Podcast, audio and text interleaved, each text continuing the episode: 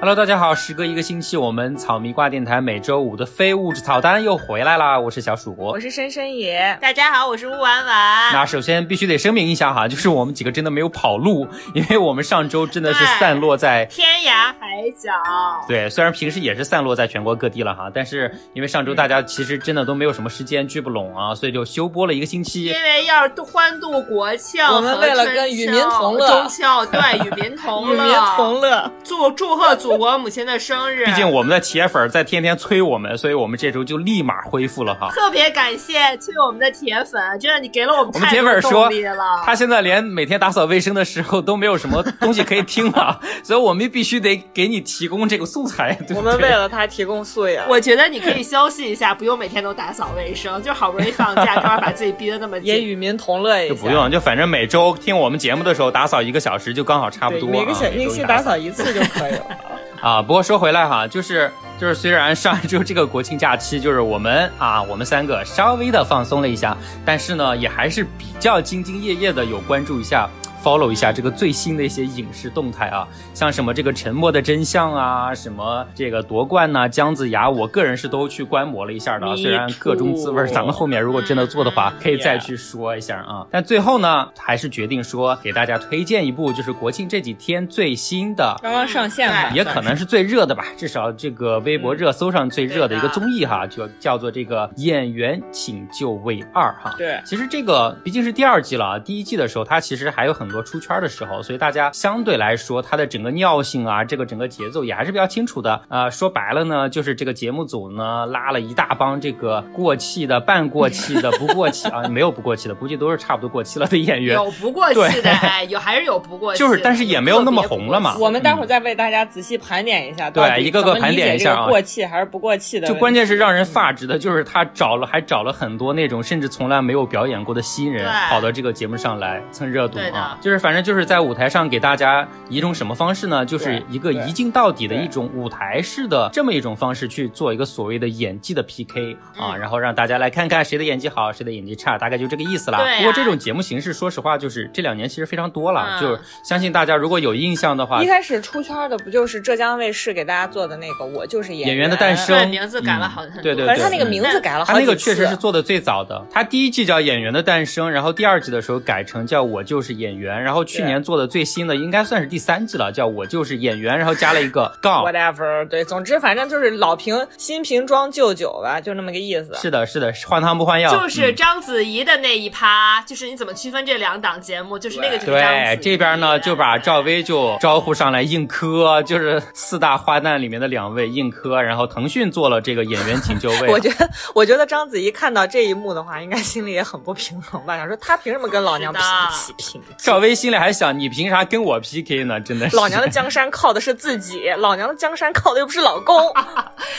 老娘可是演艺圈的巴菲特，搞对，老娘比你有钱多了。老娘现在搞这些就是他妈出于兴趣，这是随便点评几句，跟你一样，真的是跟你丫赚奶粉钱。我妈架皮裤了不起。哎，但是说到这儿啊，说到这儿，鄙人不才，我必须悄悄的说一声，我之前待过的前公司，他们也是做了一档非常不入流，甚至没有几个人知道的。没有任何市场波澜的，但是也是一档对 于正的那一档演技派，就是我前公司做的啦。因为他们做的都是新人嘛，都是没有任何市场号召力的新人，然后嘉宾也就那样。他们甚至拿张静初来跟章子怡和赵薇 P，肯定是 P 不过的啦。但是其实从演技上来讲的话，张静初并不差，张静初还可以。对，但是从有影响力这几个字来讲，可能就弱一点。对，但其实我对这一类的节目有就一直是保持着一个就是比较怀疑的态度，因为实际。上他们搞来的这些，不管是所谓的评委老师，还是这个参加比赛的演员也好，大部分其实都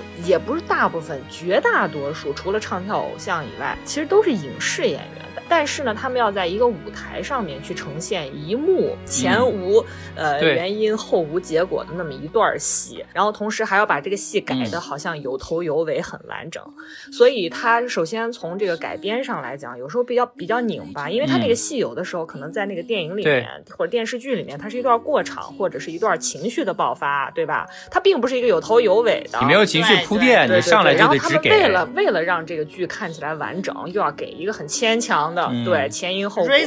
然后另外一方面呢，就是大家都知道，这个从表演的技法上来讲，影视演员的表演技法跟这个舞台演员的表演技法是完全不一样。话剧演员，所以像比如说像我记得之前是演员诞生嘛，你像那个蓝盈莹，就现在也也靠浪姐啊出圈的这么一个女演员。她因为是北京人艺的这个演员嘛，她当时演的是最爱嘛，对吧？就是章子怡本身的作品。但因为她是这个北京人艺的演员，她的舞台经验丰富，所以她就很吃香。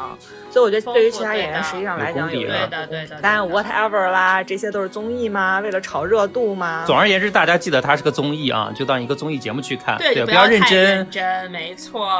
就大家想，就他们来的这些人，不管你觉得他们受了多大委屈，其实他们都是受益者，对不对？就这么想，就他们赚的钱还是比我们赚的多得多，他们的生活也比我们 easy 的很多。大家这么想就 OK 啦，嗯，不用真情实感。说到我前公司做的非常不入流的这一档 演技派啊，做的都是新人啊，只能靠着这个于妈，就靠着于正的这个所谓的影响力吧，要见天的随便上个一两个小热搜，但是到最后也没有掀起什么大的市场波澜。但总而言之呢，这还还是能看出来，就是这两年大众哈。对这种演技类的这种看热度的东西还是非常热衷的，就大家想看一看演员这个东西到底他是演的什么东西，怎么演的啊？这个东西对大家来说还是有好奇的。我觉得其实它有两点了，就是为什么我们大我们今天跟大家会稍微想说推荐一下这个演员请就位二啊。呃，一方面是因为这两年突然间出现了这样的节目，实际上它是它通常来讲，实际上它顺应了一部分的现在观影的这个算是时代小的这个时代情绪吧。就是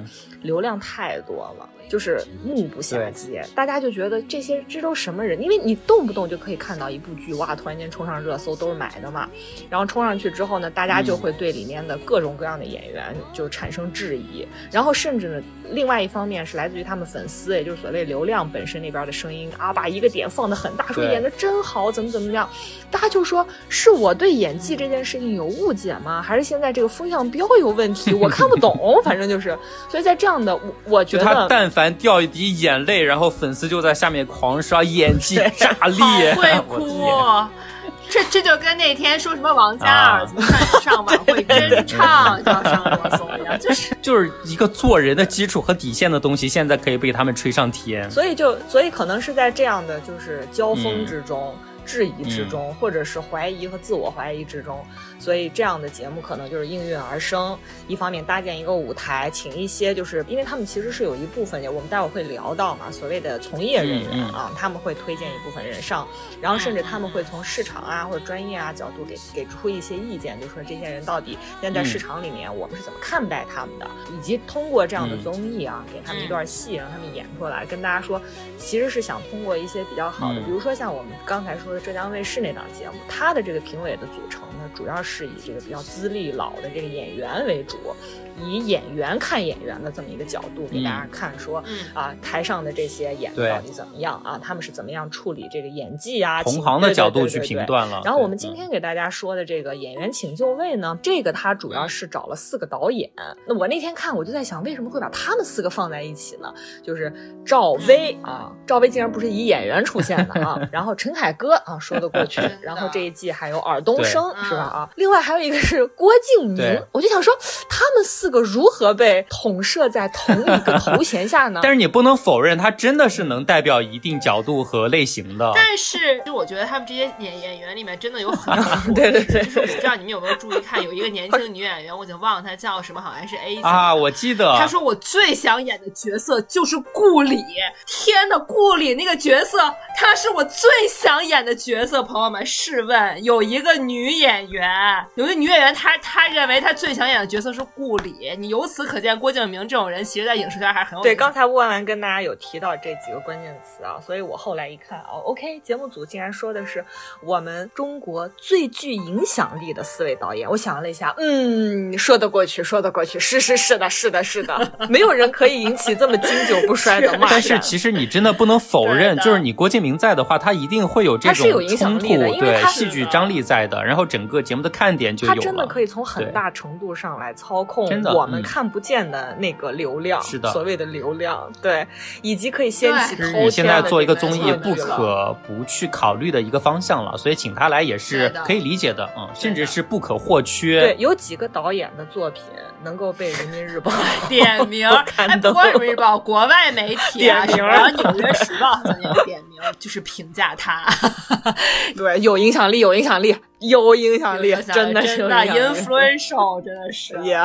对，所以其实虽然说是 PK 这个演员的演技，但不管怎么样，这个节目里面最大的噱头还是这四位导师了。其实不管是专业也好，还是说像郭敬明这种靠噱头来撑的也好，还是说整个节目最大的一个看点，就深深也既然是这个所谓专业相关人士，还是可以给我们四位一个个稍微分析一下。OK，但是我觉得在此之前，你要不要先跟大家稍微介绍一下这个节目大概的一个就是比赛流程，或者？说他现在第一期大概的一个赛制，为什么就是最早也给大家说，给大家推荐这个演员请就位第二季这个节目，因为它比第一季牛逼的地方，或者说创新的地方，就在于他在这一季引进了一个非常全新的一个赛赛制，就是所谓的一个叫 制片人评级的一个赛制，不关四位导演的事情，他先把四十位演员拉进来，然后请了一些现在市场上不知道是入流还是不入流的一些制片人，然后一个个去给这些演员做了一个等级的评。定，然后最最高等级的就认为市场潜力最大的、最能卖票房的叫做 S 级，然后剩下的有 A 级和 B，这个跟年龄、跟你的资历都是没有关系的，完全是跟你的这个市场的一个潜力有关系的。所以他们是做了这么一个评级，然后通过这么一个评级之后，这些演员根据他们的名次和排名去挑选他们想演的这个剧目里面的角色，然后表演。通过表演之后，再由四位导师或者我们说四位台上的导演，他们再去进行。一次评定，再去给他们划分一个等级，大概就是这样一轮一轮去 PK 的一个流程和赛制。对，那其实刚才小鼠说到，就是他这个赛制的话，他到后面实际上是要由这四个导演，也就是所谓的四个评委。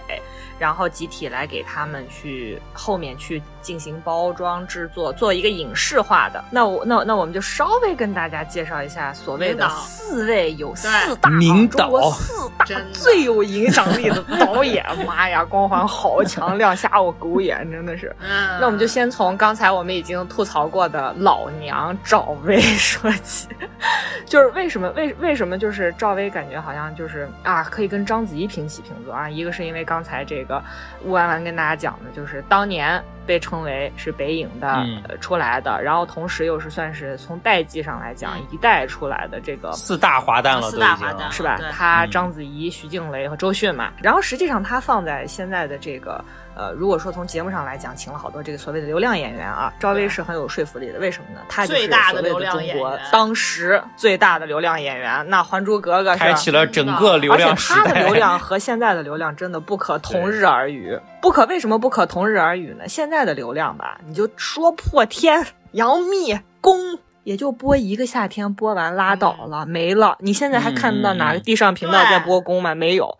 但是感叹号，对的，你还在看《还珠格格》吧？关键它的它的影响力和辐射力是突破所有代际的。你从七八十到到两三岁，他妈都在看，太难了，真的是前无古人后无来者。我觉得他 的这个流量真的是覆盖式的。所以从这个角度来讲呢，赵薇同学啊，首先从所谓我们用我们用这个韩国用棒子对他们这个演员的这个评所也是所谓的一个评价的一个标准上来讲，他是算是。中国最有国民度的演员之一，对吧？然后另外一方面呢，当时我记得就是新闻有相当一段时间在炒说这个赵薇，哇，为什么她那部所谓的《致青春》突然间成了赵薇所谓一个登上一个台阶？什么台阶呢？这个台阶还不只是她拍了一部电影成为一个导演，而在于说赵薇同学终。获得了北京电影学院导演硕士学位，然后就以这好像毕业的时候拿的分是史上最高分哎，我记得。对，因为他拍的是这样一部电影啊，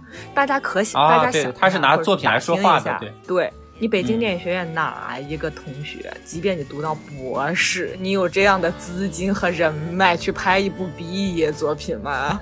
啊，而且里面用到的演员，那我们就更不用说了，当也是一一一个时代所谓的真的是小流量是吧？赵又廷啊等等。然后所以呢，然后我当时就是为了准备咱们这期节目呢，我还又查了一下，想说，嗯，赵薇同学成为一名导演，又是中国最具有影响力的导演，他一定还有其他的作品吧。嗯，然后我就看到百度百科上面写了好几部电影，我都没看过。然后呢，我就看后面的一个简基本的简介，写了个短片。我想短片写在里面，OK，我再往后看，然后后面又加了一个标记是演员请就位第一季短片。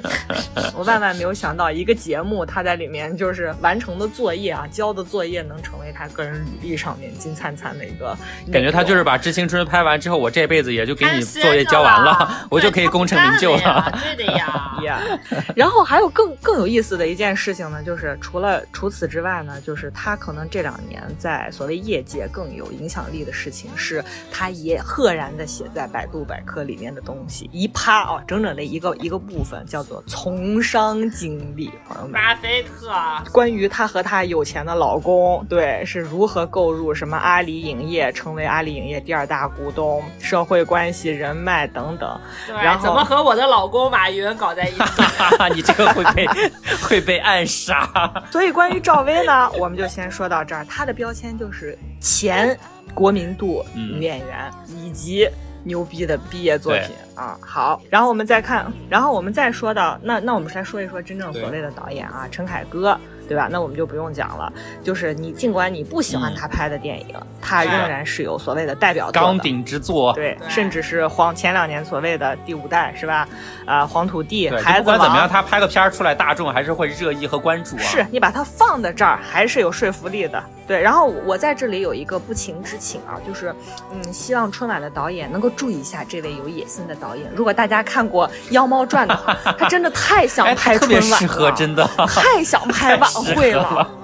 真的太想拍了，就求求就是我们那个广电总局的领导注意一下他。就是我跟你讲，他就是气不过当年张艺谋把北京奥运会开幕式抢了。我跟你讲，他就特别想表现出来。在家就是嗑着瓜子抖着脚，然后跟陈红说：“呀，当年给我扛 扛机器的，那这种晚会老子拍不出来吗？为啥不找我？大哥自己花钱拍《妖猫传》，就请各位领导注意一下他啊，因为再过两年可能就拍不动了，对吧？就别老薅着张艺谋一个。”羊毛是吧？像陈凯歌也想拍春晚，试一试，万一成了呢？是吧？啊，哎，但节目组当时能请到他过来当嘉宾，我还是有点吃惊的。就他这种多多少少还是有点下凡的感觉了，我都觉得。我我我觉得他其实也是那种，就是就就就比如说他想为了捧他儿子，他也是可以怎么？就是我觉得他们这些人都是对有自己的那一套生存逻辑在的，对的。对对对。对，另另外一方对，另外一方面就是春凯哥，人家德高望重，总得有人说吧，不能自己在家天天能镇住场，能收住啊。大家都还是多少有点。那这一届的尔冬升呢，可能相对来讲，对于大家来讲，作为导演可能比较陌生，因为他实际上他早期是从事演员的，他到后面才开始。转型变成导演，但是他并不是说是一个拿不出有没有什么拿不出手的作品的导演。跟大家说，他最有名的那就是《新不了情》，就刘青云和这个袁咏仪演的。把张柏芝捧上影后对，然后后面呢还，而且完全是因为向华强当年想捧张柏芝啊，这就是另外一桩八卦了啊！如果有兴趣的同学可以给我们大家留言，我们跟你说一下张柏芝跟向 向家对对对。总之，向华强当年呢就是非常想捧张柏芝，于是就找到尔冬升说，大哥呀，给俺们家这个艺人呢拍部片儿吧，给整红拉倒了。小姐姐就是已经好长时间没有戏拍了，就给整的就好一点啊，拿得出手。于是乎就拍了。一部小巴女司机故事的电影叫《忘不了》，然后在这一部电影里面呢，张柏芝就在香港电影青黄不接的那一年，二零零三年，忽然横空出世，也摘下了香港电影金像奖最佳女主角啊。然后剩下如果如果是作为这个相对来讲比较关注香港电影的同学们呢，可能有听说过啊，比如说像这个《烈火战车》，就是拍这个摩托车赛车题材的，里面主要是刘德华和这个。梁咏琪演过的一部电影，呃，另外呢，就是还有就是可能相对小众一点，但其实质量是不错的，叫《色情男女》，里面有张国荣，有黄秋生，有这个莫文蔚啊，还有他后期给这个吴彦祖拍过的叫《旺角黑夜》，当年。是完全凭借这部电影拿到了那一届香港电影金像奖的最佳编剧和最佳导演。然后后期还拍过，比如说一些青春片，像这个《早熟》。然后他们除了拍《新扎师新扎师妹》以外呢，还拍过一部叫《千杯不醉》。也是尔冬升执导的，对，还有这两年，实际上他开始拍一些就是功夫类的，所谓的武打类，也就是以传统的香港电影的类型片啊，比如说如果大家听说过的有《门徒》，就是反毒，就反毒品啊，就《门徒》里面就有张静初嘛，他就是因为那个里面演技，很多人认识他，对对对，然后还有这个《枪王之王》，就是狙击的。啊，还有大魔术师消失的子弹，可能我不知道大家这个可能因为毕竟香港电影落寞了啊，所以呢这些电影可能影响力就比较低。大魔术师是周迅演的那部，对，周迅和梁朝伟还有刘青云，对。然后再说一下尔冬升，实际上他在香港的电影界呢，并不是一个无名之辈，或者说只是一个拍这种就是好像嗯，感觉并不是特别鼎鼎有名的大导演。他早期我跟大家说一个八卦啊，如果大家有印象，他是张曼玉的前女友，首先他是张曼玉的前男友。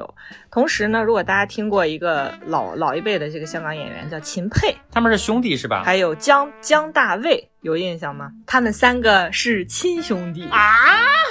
哎，那三兄为什么要姓不同的姓啊？为什么？为什么？耳东升不像耳吗？他们像那个谁呀？费玉清跟张飞呀，就是。完全的改改艺名了嘛？他们改艺名了，对。So 他们 confused。哎，我跟你说，我在这儿必须要插入一个，就是我那天在微博上看到有人说，那个啊，说陈升不都是被封杀了吗？为什么还要上综艺节目？然后说那尔东升不是陈升，说尔东不就是陈吗？真的是过度解读到一定程度了。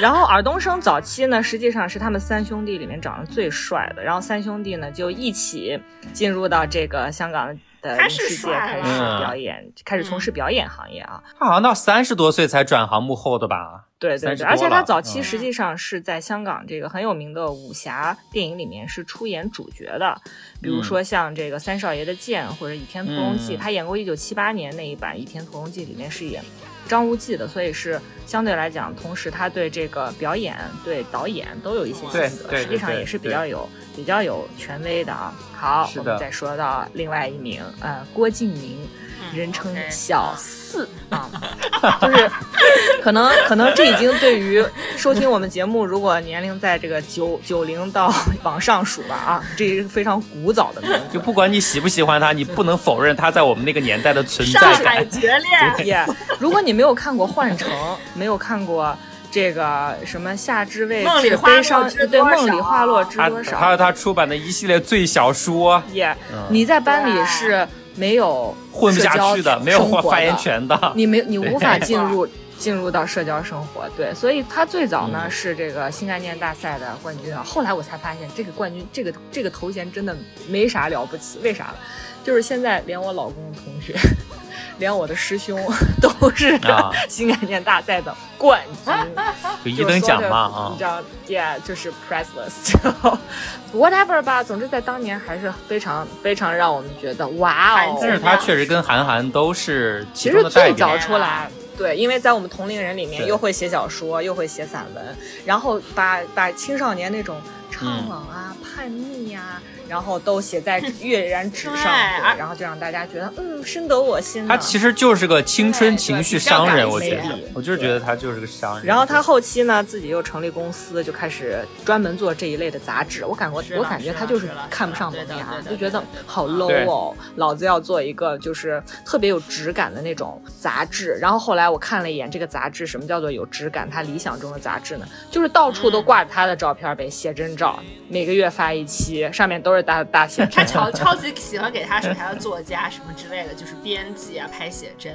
是好像感觉就是，就是你只要长得不行的话，你就根本进不了他们这个编辑团队。就是丑人不配写东西。他整个公司签的那些作家都是还看得过去的。哎，就都是啊，会闹出。就当年不是有人还微博上实名投诉他，说他骚扰，出差时候性骚扰人家，太吓人了。总之吧，哎，反正也就是大家都心知肚明了啊，这也就这么回事。总之，他为什么能进入到中国最？具影响力的导演这个行列里来呢，就是因为他在二零一二年到这个二零一五年之间，把他的系列小说《小时代》搬上了荧幕，并不是说他拍的有多好啊，是因为这个电影系列电影呢啊，当然是用的全都是全部都是俊男美女啊。它带来的票房和它带来的争议，以及是这个无论是这个我们的这个更加有权威性的媒体啊，还是下面的自媒体，一起轩然的讨论的这个波澜。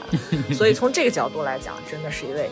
最有影响力的导演，总之就是就全场论炒作，你是没有人比得过他的。就是有一种什么感觉呢？你把他拉出来之后，说说郭敬明导演怎么怎么后一看郭敬明导演要来参加这个节目，就觉得妈呀，就魔掌又伸向了电影界，就是就是好像他他其实也成了一个无人不知、无人不晓的一个感觉，也是嗯从事电影的人，就这种感觉。就他他其实眼光很好啊，你就像什么什么郭碧婷这种，就是现在每天都是热搜包月的这种。他的眼光好的点是给向家找了个儿媳妇是吗？对，是他可，就他我觉得还有他有就是为预知热搜的能力，他整个人真的很好，我觉得他这个人就是非常非常的有势。然后万年捧陈学冬，到现在都不知道陈学冬的点在哪。而且事实上，我来如果从综艺节目的角度上来讲的话，郭敬明真的是我如果是制片制片方，我也愿意选他。为什么？他非常能够别的谁不要都行，不能少他。真的，他跟于正就是一个地位的。对他非常适合就是这类的，尤其是要你不停的进行观点输出的这样一个角色，他来承担这个角色非常合适。没错，没错，他太能说了，因为。我我跟你说啊，我跟你说，我必我必须承认，就当时《小时代一》上映的时候，我还真正去电影院看。我当然我电影院看的，我当然没有哭啦。就我看完以后，我就会在网上进行一些搜索嘛。然后我真的看到有很多郭敬明跟杨给杨幂讲戏的片段，就是他自己剪的花絮。就他当时在网上发的物料，就是他的导演花絮都是二十分钟起的，你知道吗？就是 二十分钟不停的给杨幂讲戏，什么该往哪儿看，情绪怎么。控制从哪儿流下一滴泪，什么一会儿要流下两滴泪，什么怎么，就真的他这整个人真的好专业，就这个杨幂就感觉被他调教专业的不行。就你想想杨幂、郭敬明这种导演和演员的组合，就在他自己剪的花絮里都觉得让人觉得超专业，真的。哎，我跟你讲啊，当时当时当时我看那个花絮，我也看过那个花絮，我看那个花絮就一个感觉，就是郭敬明跟杨幂两个人真是惺惺相惜，真的就是高山流水，他们俩特别掰印彼此，你有没有子期伯牙？对。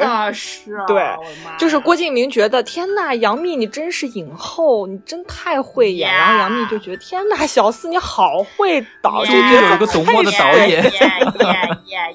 然后郭敬明是那个嘴上真的很会说，而且大家知道，就是他引起的讨论，就是他因为参加这个演员请就位引起的讨论更有意思。大家就是有那种就是啊，这个公众号或者自媒体对郭敬明的讨论达到了一种什么样的热度呢？就是。今天就来为大家扒一扒小四的逻辑漏洞，就专门把他的观点组合在一起，跟大家说，不要被他这种口若莲花的气势就打趴一下，就是他说话是有问题的，不啦不啦不啦。但是大家很认真的在讨论，但是他真的能说，他真的他说话超自信的，就他那个态度，就让你觉得说 I'm so sure，你就相信我的，我就是对的，好懂。对，所以更让人匪夷所思的在于，就是你说的也蛮对的，也挺会的呀，为啥你导的戏那么难看呢？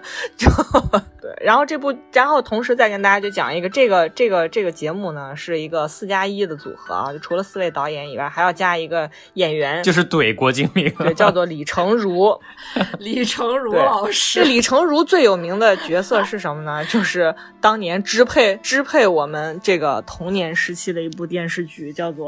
啊，重案六组。他在里面演的这个男警察叫做大曾啊，对对对对对。然后李成儒看这个这个表演呢，就完全就是一副过来人啊来看。当然他说，就李成儒的很多观点让你觉得是哦，其实就是原来演技这件事情我质疑了蛮长时间，看来就是真正的演员跟我的看法差不多。但是呢，李成儒同时在这个舞台上还承担一个角色，就是 郭敬明都是瞎说，这个傻逼啥也不懂。就是因为上一季怼出圈了呀，所以这一季还还是必须他们俩。这个 CP 在相爱相杀的 CP，所以这个是这一季所谓的评委组合啊。然后他们就是将在接下来的节目里面呢，就是可能会根据这些演员在第一轮的这个表演，然后去挑选演员站到这几个战队里面，然后他们再去做一个视觉化的呈现，其实就是拍一个一个又一个的短片儿啊。然后有的是原创，有的是把这个以前已经很成熟的，然后攫取出来一段给他的这个战队里面的演员来表演，然后他们来导，而且过来过去。去就是场上几位导演的成名作啦，什么赵薇的《亲爱的》呀，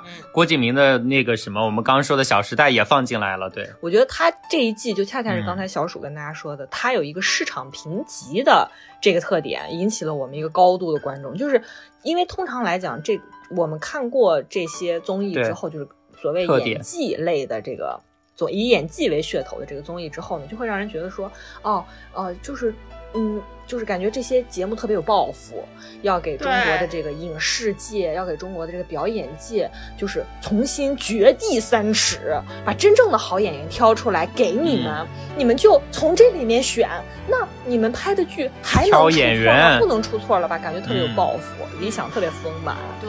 但是我们从这个真正从我们看的这第一期节目来讲，感觉就是误会了，误会了，误会了好迷惑，我觉得真的好迷惑。我觉得他也就是迎合一些。观众的窥私欲，就是他们也想知道说这个剧为什么选这个演员，选他的理由和价值在哪儿。就是大家想去了解这个，但是真正看过之后呢，嗯，你可能就咂咂嘴，好像也就那么回事。但我觉得他他就他一上来这个设置真的非常的就反高潮，哎，就是新颖的，当然确实是新颖。就大家以对对这种节目的期待是，我们希望可以通过这些节目让一些演技好，但是相对而言默默无闻的人出圈，比如什么周一围、凌潇肃这些，就是我们其实是对有这样的结果是有心理准备，结果没想到这节目倒好，我第一节上来咔嚓就是把之前你的期待全都打。打碎了，我觉得可能就真的也是，就是因为他非常快嘛，他他来了好几十个演员，对，然后开始第一个谁出场，然后我的脑子里面就像在跑马灯一样，不认识。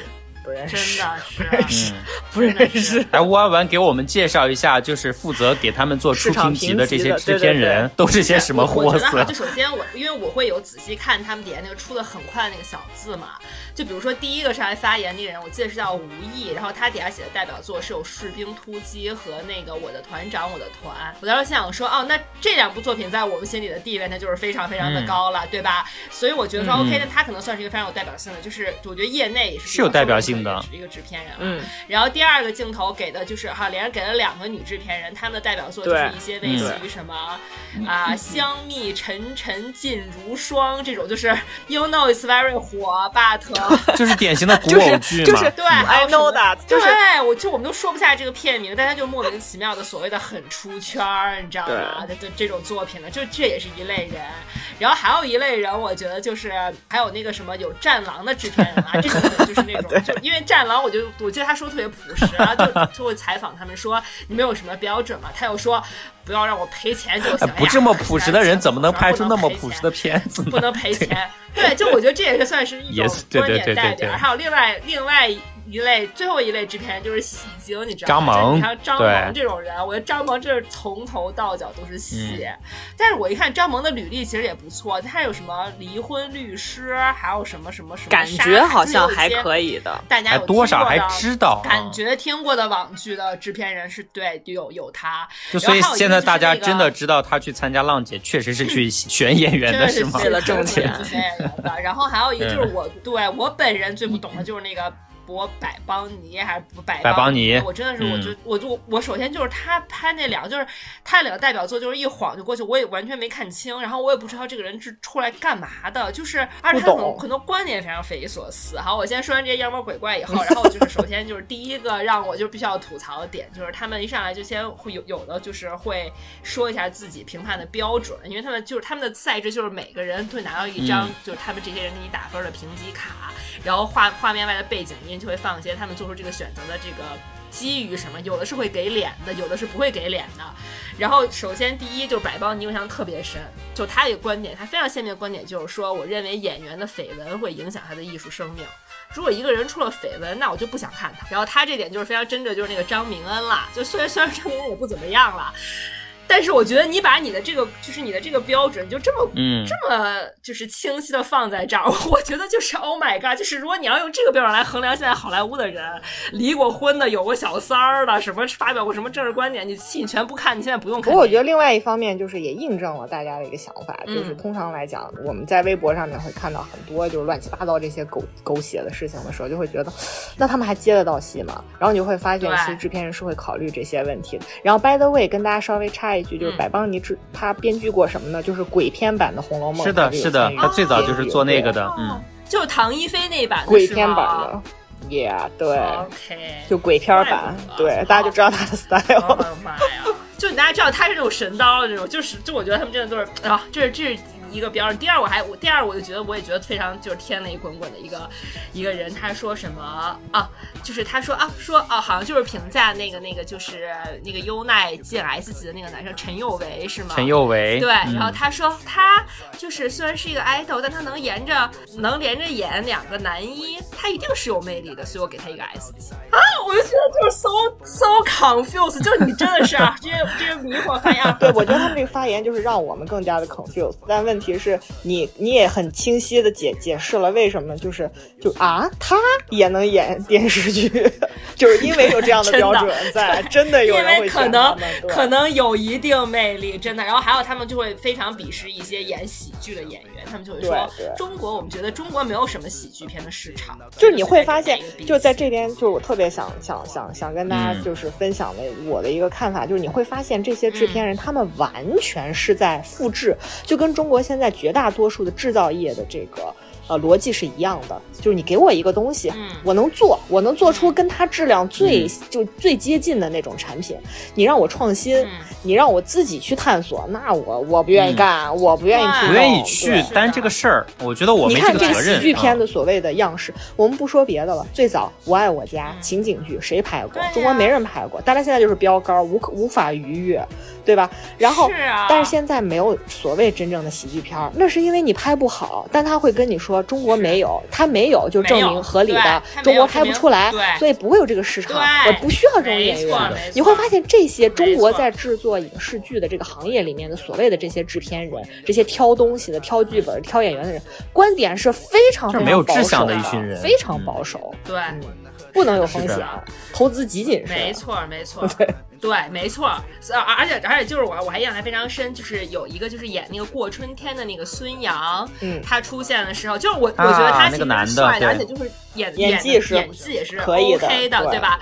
然后他们这些制片人就会上来说啊，我不认识他。所以给了他一个 B 级，而且他们不断就是 就是你们要去给人家评级，你好歹要 了解一下人家，他们连了解这个步骤都省就是也不会觉得说是我看的少，而在于我不认识，所以我不要，我都不认识他。不，然后他们就反复在提及的一个词就是辨识度。我觉得他们有一个非常非常让我觉得有意思的点，在于他们会把辨识度，就他会他会把一个演员的辨识度等同于他的作品的角色的辨识度。就其实对吧？其实我说实话，就比如说演林有有那个张悦。他站出来的时候，就大家不说他演过谁的，我完全认不出来他是谁。所以我说啊，他是林有有，他是 OK 是林有有。那那你给他一个 S 级，S 级是给了林有有这个角色，还是给了张悦这个本人呢？就其实张悦这个人，他放在大街上，我根本认不出来他。但是反观，比如说什么温峥嵘啊，什么马苏啊，他们他们就是自己本人有辨识度。就我觉得他们极大的混淆了这个概念，就是我觉得让我觉得非常非常。就其实他们整个表现出来的没有很多的，甚至是一点都没有专业素养，更多的只是个人的好恶和情绪的评判而已。所以大家也看得出来，就是现在中国影视界是极其不专业。就就跟我们自己在家抠着脚丫子，一边抠脚丫子一边嗑瓜子儿，去评论一个演员一毛一样。就是吃软怕硬。就比如说黄璐，一说黄璐拿过国际奖项，去去戛纳和威尼斯走过红毯，因为有再没辨识度。对他们的电影你也没见过，对吧？他长得也没辨识度吧？然后他们就跪了，膝盖就献上了，就不吭声了。他们都不一定认得出来人。那那那说真的，对吧？就没人敢吭声了。所以我就觉得，就简直这些人就是，哎呀，我这些评判标准，我真的是 so confused。就所以说回来，他们的整个的评判标准都体现在第一次演员拿到自己那个评级时候的一个那个名单卡上了。然后刚刚。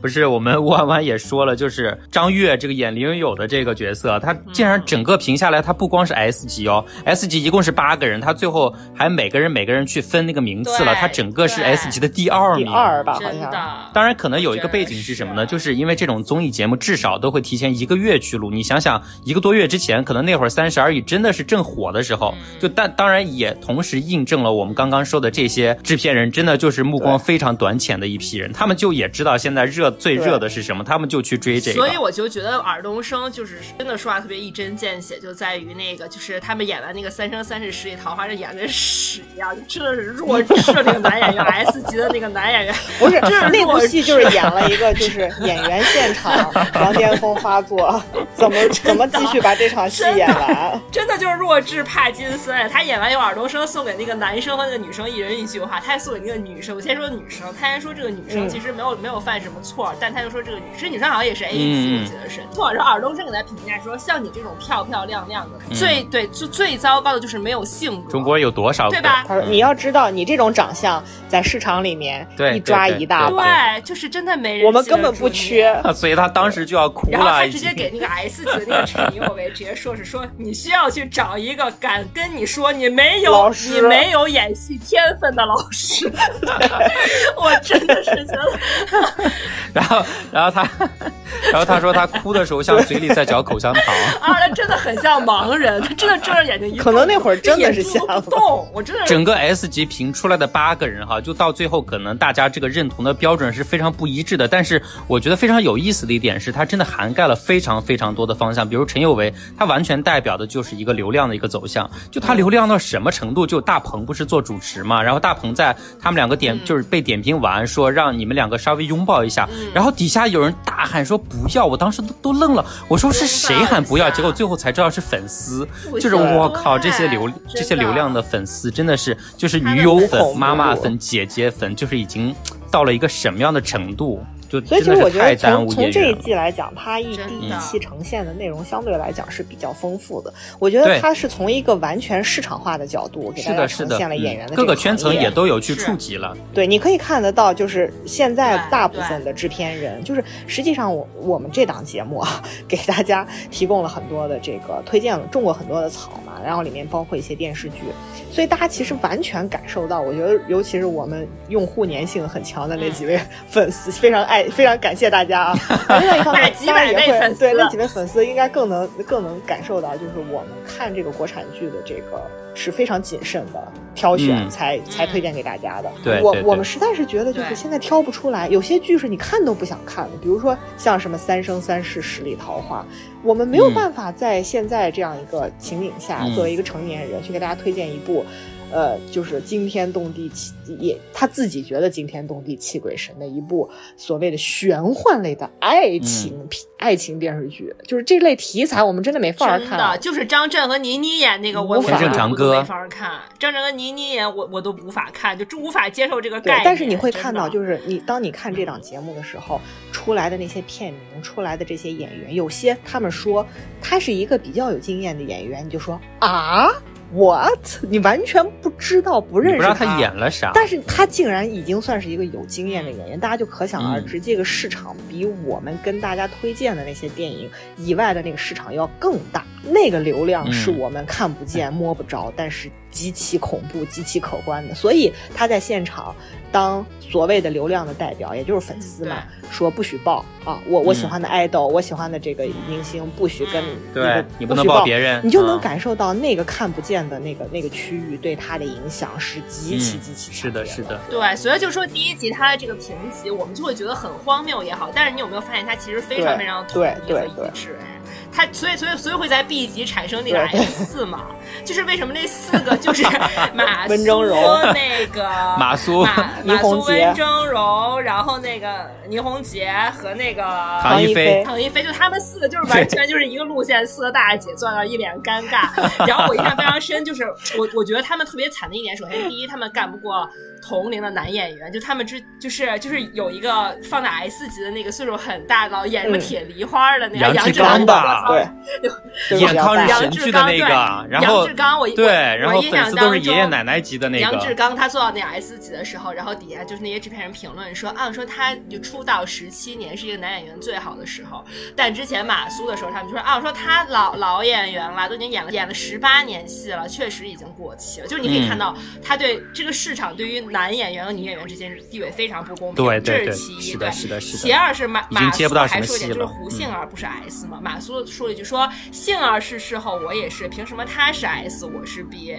就是对我专门去查了他的三三料，所以说这个市场还是掰印国际化的、港台的、洋气的这些有商业价值的，就是内地。因为马苏拿的拿的三三个影后是飞天、金鹰和华鼎，都是内地的。所以说，所以 说就是市场最底层的就是他们这 F 四这种内地的大龄女演员。就是还是走实力派，还自己是的，自己对自己还过世相势比较高，比较有个性，没有办法融入这个市场规则，他们是最惨。所以我觉得有时候我们看新闻，可能看到，比如说像好莱坞很多女演员会站出来说，你像那个呃是娜塔莉波特曼，我记得还是谁，然后站出来就是说，包括那个大表姐 Jennifer Lawrence，对 Lawrence，她都会站出来说，就是作为同样的拿到这个奥斯卡影后级别的我这样的女演员，我在。这个美国的市场里面，同样出演一部大片，比如说漫威啊之类这个这个这种电影，我相对于同样的男演员来讲，我只能拿到他薪酬的百分之四十，就是所以说他们仍然在为自己的这个公平、为自己的权益在做争取。我们当时觉得好像离我们很远，我们现在目之所及能看到的，好像杨幂啊、什么杨颖啊，不都赚得盆满钵满吗？但是你会看到这个更大的金字塔的这个底端的这个基数里面，它的这个男女不平等的现象是在任。任何地方都存在，非常现实。尽管我们国家已是一个已经经历过女性解放的这么一个国家，但是这种情况在这个资本主义全球化的这个浪潮中，你是无可避免的，一定会出现这样的分化的。去年还是前年，不是哪个颁奖礼的时候，那个海清和马伊琍那一波人，不是也掀起过一次热搜吗？但是你看到现在，其实没有一点点改变，该怎么样还是怎么样。你看，像这个 F 四里面，马苏我们就刚说过了，他虽然拿了三料，但是相对来说，大家还是不知道他演了。啥？我最奇怪的是马苏，如果你去搜的话，他很多公号在讲他，就是标题上来就是老戏骨，我真是无语了。还有马苏怎么从三料事后沦落为做头发的？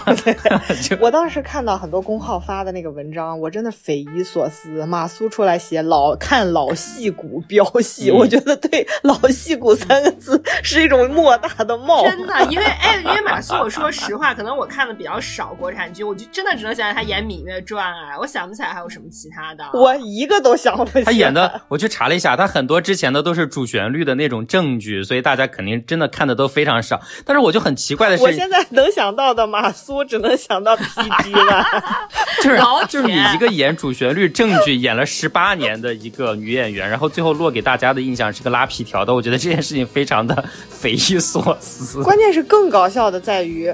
你你把所谓的三料影后放在嘴边，但是没有一部代表作，就更打脸。你能很明确的感受到他坐在那儿拿发现自己是 B 级之后的那种不甘、无奈、心酸，就是非常的。能表现出来，对，但他就他自己说，他确实，我觉得是因为他其实落差最大，因为他其实没有经历过，就比如说像倪虹洁或者是什么唐一菲，他们其实是有一点自己想要退出的心思，而他们中间有一点离家相夫教子啊，然后就有一点退役，但是马苏是从来没有过退役，他是非常进取的一个人，就就是因为 PJ One 这一件事，他一夜之间一落千丈，所以我觉得他的他心里是最没有准备的，就谁也没有想到，因为这么一件事儿，他两年以前还是剧本接的就是接的根本就。根本就选不过来，到现在没有戏可拍，所以我觉得他其实是心理落差最大。所以我觉得当时他们那些所谓市场评级的制片人说到，就是绯闻对着演员的影响，其实最应该放到他身上。是啊，真的，就应该给他一个镜头，不应该光给那个。没错，那个唐一菲其实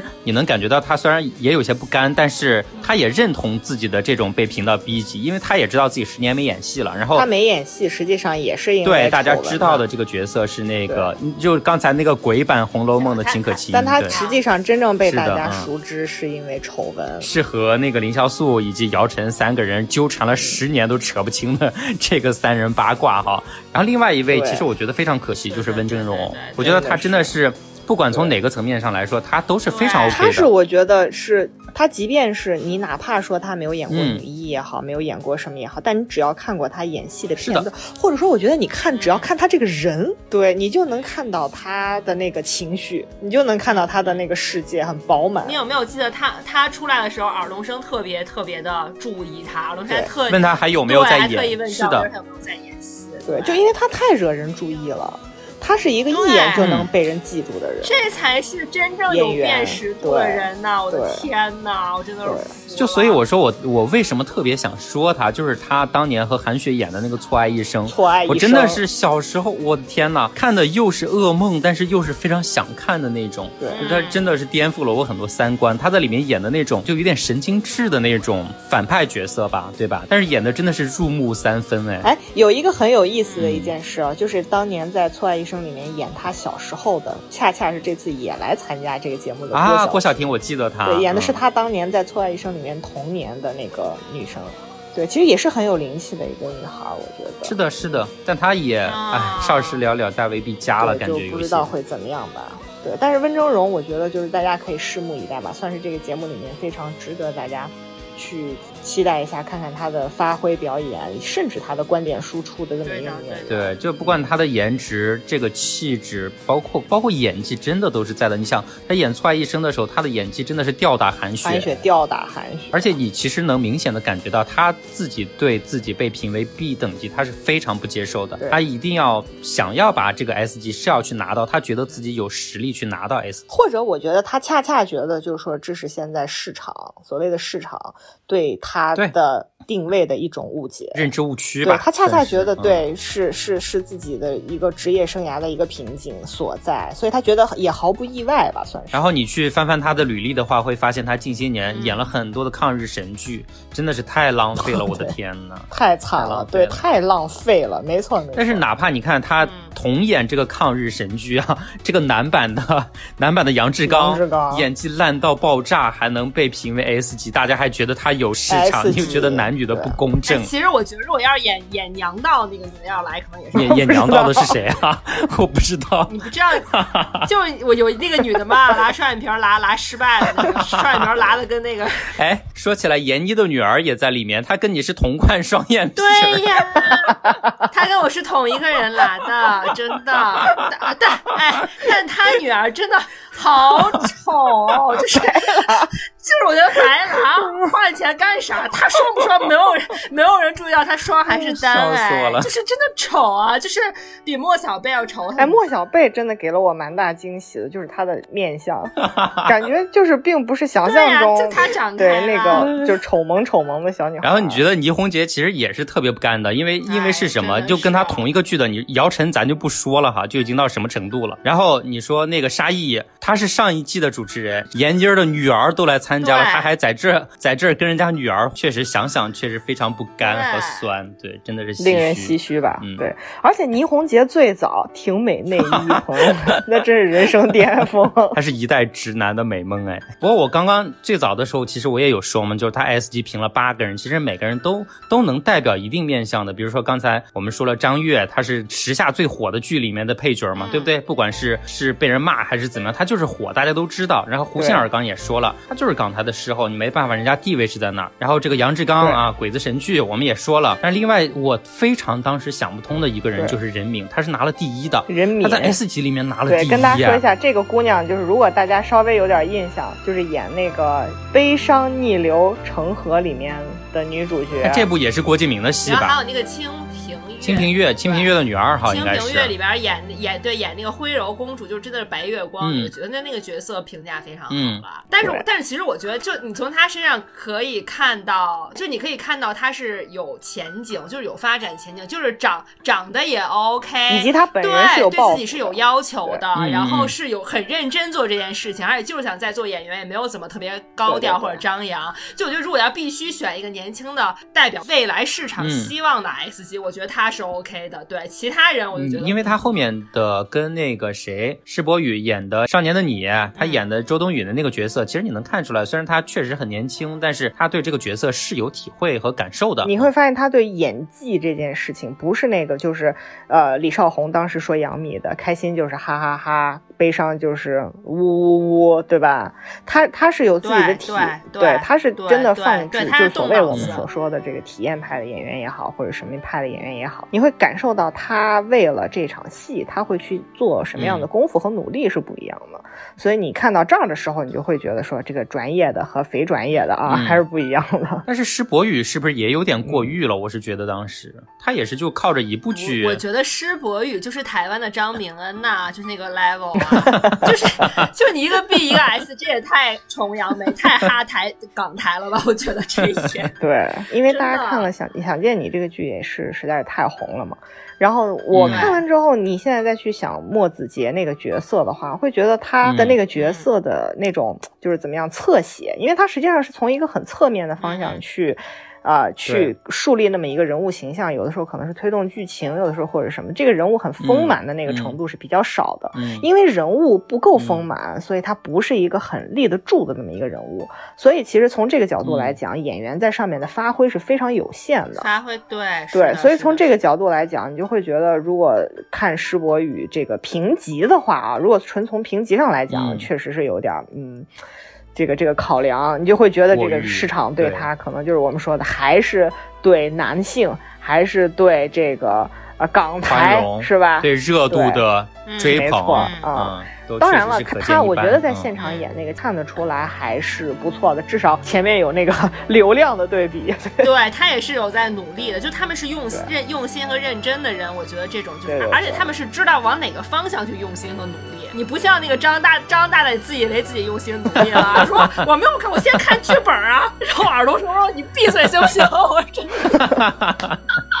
我真想抽你，就是非常推荐，非常推荐，大家可以去看一眼那个张大演那段戏啊。如果去年大家看过这个《我和我的祖国》这个献礼片，就是张译演的那个片段。就是两弹一星，两弹一星的那个人员之一，成员之一啊，工作人员成之一，因为他们也是经经受了巨大的这个磨难和努力和牺牲和付出，很难演，真的很是的。他不是后来这个这个人，他为了隐姓埋名嘛，他在这个。呃，公交车上又重新见到了自己的前女友，这心情是百感交集的，百感交集。然后他戴的口罩，对他一定是又想见到他心爱的人，同时又不能暴露自己身份，然后同时在他心中，国家信念、集体责任这些东西要远远的高过他的个人情感，这个东西是很难拿捏和处理的啊，对吧？其实是很隐忍的一种情绪，就是很复杂，而且他们又要戴口罩，你是需要你的。完全靠你眼睛上半部分以及你的肢体去表演。表现出来的就是张大大演的是另外一出我不认识你。张大大演的就是偷人钱包被发现了啊。然后，然后王志也太惨了，就他表现的，说实话算是中规中矩，但是因为张大大 整个把他的光彩给他夺掉了，所以他在浪姐跟这这档里面都是都是都是完全就是小白被人忽视掉了，真的是太惨了，他真是没有红然后这是一方面，就他演的本身就是他不是演的不好，他是演错了，他演成了一个真的偷人钱包被抓现行的感觉。然后另外一方面呢，就是当当这个评委指出他的不足啊等等的问题或者问题的时候啊，嗯，一直在解释。他第一反应就是去辩白，嗯，去维护，去反对，对，嗯，他一定要给自己证明。甚至你看他后面，对他后面哪怕好像努力说服了自己，接受了尔冬升的这个点评之后，他还要给自己挽尊一下，说我他妈一定要拿一个你的 S，然后后面。好像觉得自己好像有点说大话了，因为他也知道，就他的水平，可能在这个节目里面 是拿不到 S 的。然后他后面我忘了，我忘了是在备采还是什么的时候说，我不管怎么样，我这辈子一定要从尔冬升你这边拿到一个不管什么样的 S。他都已经在给自己，就是对找台阶，然后给自己圆场了，你知道吗？给他当 S，他自己当 S，就。在开黄腔，就是所以从这这这这这个角度来讲，为什么刚才就是小鼠会说他跟郭敬明是一类人？确确实实哈，就是靠呃张大大跟郭敬明的那个。就是互怼的那个环节，是真的把这个节目第一集的看点完完全全的展示出来了。因为张大大后面给自己找台阶下说的理由就是说，因为他是整个四十个人里面的倒数第二名嘛，到他挑角色的时候只有两个了，一个是《三十而已》里面的那个角色，一个是这个。他说他权衡了一下，只能挑这个，因为他觉得他跟玉树临风不沾边儿，这就是他给自己找理由。然后最后郭敬明回他的不就是说，我们为什么要去做这个？然后这也是这一季创新的地方，就在于整个模拟的就是一个完全真实的市场环境。你在市场里面，你没有分量，你没有地位，你就是没有这个权利去挑角色。真的是一个。然后张大大还是不服气，我觉得这个确实郭敬明怼他的那天我是爽的。我觉得他是没明白，他不是不服气，他是没听懂。我我觉得张大大他真的眼里真的就是老娘最美，他就是满脑永远只有这四个字。因为他跟他最好的姐妹杨幂和杨天宝就是完全是一类人，他们三个人，他们三个人应该是。所以 我跟你说，所以我们再跟大家重复一下我们节目的观点啊，就是不要觉得你跟你的朋友玩在一起，你就是你的朋友本身，你就参与他们的。关键你的朋友也不怎么样，问题是。对，所以所以话说回来，我们就是特别想跟大家推，也不是特别想，我们其实就是特别想跟大家推荐这部综艺，其实就是想说，就是他确实在这至少在第一期啊，我不知道后面会会会就演变成一个什么样的状况。他应该肉眼可见的一定会失去很多东西哈，因为他确实第一集就是靠这个评级的噱头来撑嘛啊，但是这也是我们恰恰是我们想让大家去至少看一看第一集的一个整个的一个。对，它确实是在模模拟一个，就刚刚小鲁说，它确实是在模拟一个非常非常真实的一个市场环境，就是你现在演员在中国，他要他我们不是说告诉大家说一个好的市场环境是什么样，一个不好的市场环境是什么样，真实的市场，而在于说这个节目给大家提供了一种想象，或者说一种印证。我们不是通过这个微博的很多热搜啊、事件啊，你看很多演员，你有时候就会非常困惑说。到底是什么样的剧本会找到他们，或者说他们会被什么样的人看中？他们为什么演这个而不是演那个，对吧？这里面除了有经纪公司的运作以外，那他在市场中到底处于一个什么样的状态？因为我们看到的可能通常，比如说有的时候你可能就举例吧，比如说像那个芭莎的那个拍照的那个站的 C 位的位置呀，或者说这个上春晚，或者是说上一些晚会，这个你是单独表演还是一堆人表演还是怎么样？去看他的地位。但这个东西并不能说明问题，所以你看这个节目的话，其实，在第一期，我觉得相对来讲是给了大家一个比较好的一个印证，就是让你去感受现在的这个中国的影视环境到底是什么样的。当然，我们三个啊看完之后是持这个相当程度的保留意见的。那到底大家是怎么想象的？我觉得可以自己去看一下这个综艺。但是我觉得非常有意思的一个点，也是就是不管是被分到哪个阶层的一个演员，他接到自己的那个评级卡。之后的那个真实反应，其实很大程度上是没有办法去遮掩的，就是那个那个反反应也是非常值得玩味的事情。你可以看看，对演员在面临这种非常真实的市场对自我的反馈的之后，他他自己被被保护的那层外壳被退下的时候，他的那种真实的感受和反应，真的是非常值得看的，也是很残酷的。对，也是也是真人秀最值得看的地方嘛，所谓也是。对，所以它既是一个真人秀，同时又是模拟了一个市场环境，所以我觉得从这个意义。上来讲，它是比较值得大家拿来消遣，或者说看一下，就是不妨就是看看，就是在这个。最新鲜、最现实、最血淋淋的赛制之下，看看影视这个行业所谓的这个残酷和残忍哈。当然，嗯，如果有可能的话，也大家也可能会发现说，哎，以前可能不太认识的演员，竟然演技这么好，也是有可能的。比如我们之前提到的文峥嵘之类的这样的演员，我们也还是衷心的希望他说，对，能被更多的人去认识，能真正的有好剧出来，不要浪费他们作为一个演员的天赋吧。那说了这么多呢，不管怎么样，大家如果有时间有兴趣的话，还是可以去看一下我们这个。演员请就位第二季的第一集哈，后面不能保证，但是第一集这个相对来说 还是比较新鲜，值得看一些的。嗯嗯。那我们的这期的节目呢，也差不多就到这里啊。那我们因为现在节目还是处在这个起步的阶段哈，所以您的任何一个点赞、订阅或者说评论给我们的留言，其实对我们对都是对我们很大的肯定。是的，尤其我们的头号铁粉，我们真的是响应了你的号召，然后我们今天立马就来录了。真的，一定要保证你。打扫卫生的时候有东西可以听。真的是，大家有任何意见的话都可以给我们说，我们都会慢慢的去改进我们的节目的。或者只要在平台上面稍稍给我们点一个再看，或者是发一朵小花，对我们来讲小花没有小花，那不是直播。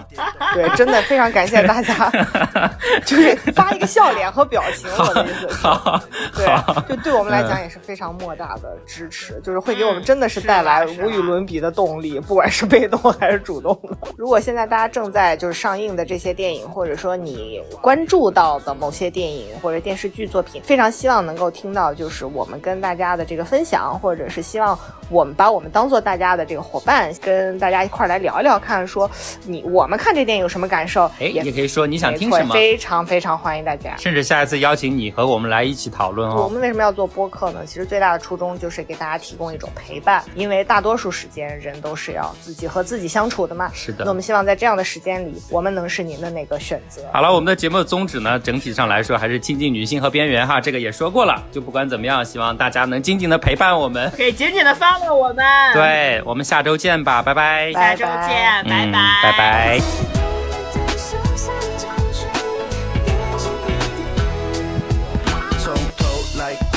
要快乐，不要难过，不要谎言，要承诺。他和他的爱情绝不懒惰，就算有不安定的因素随时出没，他也能排除万难和他一起度过。路过这漫漫长冬，长冬后满面春风，春风吹到他心中，心中尽是无限的感动。他不自觉注意他任何的一举一动，才发现自己早已不小心沉溺其中。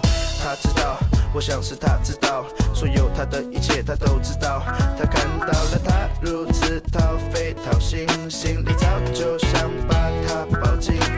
不管未来坚毅的今天。